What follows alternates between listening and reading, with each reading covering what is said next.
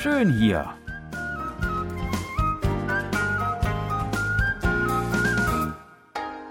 Ausflugstipps für Korea mit Jan Dirks.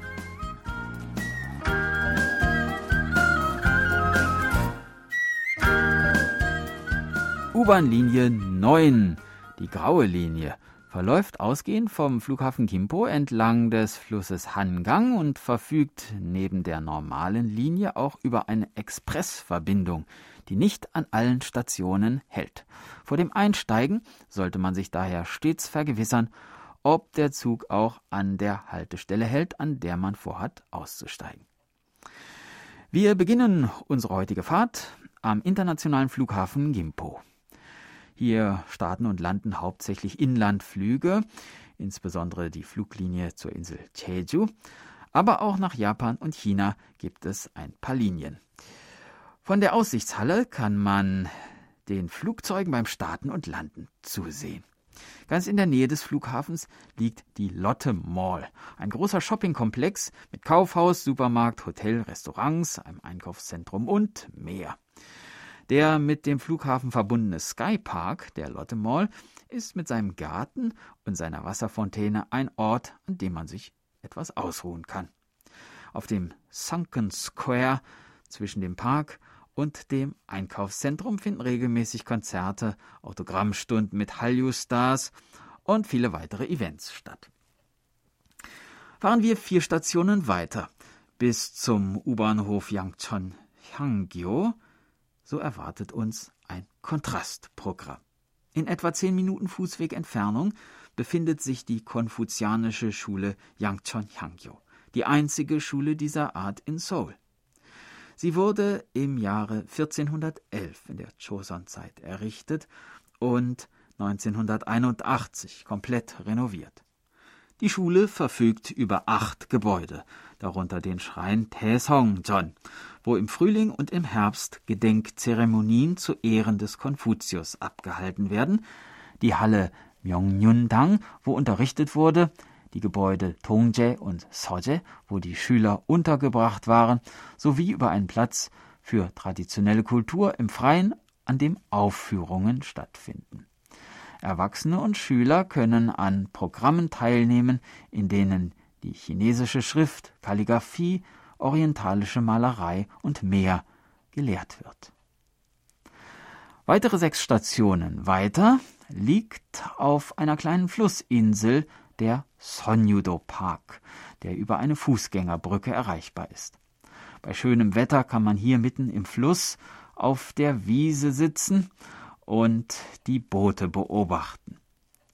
Diese ehemalige Kläranlage wurde zu einem Feuchtbiotop umgestaltet. Und außerdem gibt es hier einen botanischen Garten und einen Wasserspielplatz. Und wenn man Glück hat, sieht man hier auch schon einmal das eine oder andere wilde Kaninchen über die Spazierwege hoppeln. Der Insel Sonjudo gegenüber und nur zwei U-Bahn-Stationen weiter liegt auf der Insel Yoido das Gebäude der Nationalversammlung, also der Ort, an dem die Gesetze der Nation gemacht werden und wo über die Finanz- und Regierungspolitik beraten wird. Der Komplex der Nationalversammlung, 1975 nach sechsjähriger Bauzeit fertiggestellt, besteht unter anderem aus der Hauptversammlungshalle, der Bibliothek, der Halle für die Abgeordneten und einer Gedenkhalle. Die 24 Granitsäulen, jeweils 32,5 Meter hoch, sind das wichtigste Merkmal des Gebäudes und repräsentieren die 24 Unterteilungen des Jahres nach dem Mondkalender. Die acht Säulen an der Vorderseite des Gebäudes stehen außerdem für die acht Provinzen Koreas. Die Säulen und die große Kuppel symbolisieren zudem auch die unterschiedlichen Meinungen in der Bevölkerung, die hier zusammenfließen.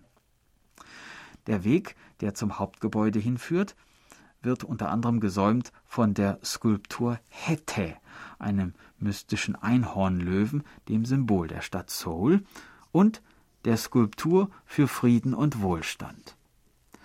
Das Parlamentsgebäude verfügt über ein Besucherzentrum und gut ausgebaute Spazierwege mit Bänken am Flussufer. Der Zugang zum Gebäude erfolgt über das Besucherzentrum. Wer sich für das politische Geschehen in Korea interessiert, kann den Parlamentssitzungen beiwohnen und an der regulären Besuchertour teilnehmen. Yoido, wo sich ja auch das Funkhaus von KBS befindet, ist mit seinen Banken das Finanzzentrum der Stadt Seoul. Doch neben den riesigen Bürotürmen findet man hier ein natürliches Areal, das man in dieser Umgebung eigentlich nicht vermuten würde. Steigt man nämlich an der nächsten Station Yoido aus, gelangt man nach nur zehn Minuten Fußweg zum Sekgang Ökopark.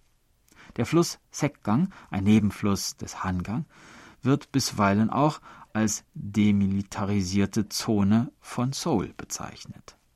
Denn im Vergleich etwa zum gut gepflegten Yoido Park kann man hier einer eher unberührten Natur näher kommen.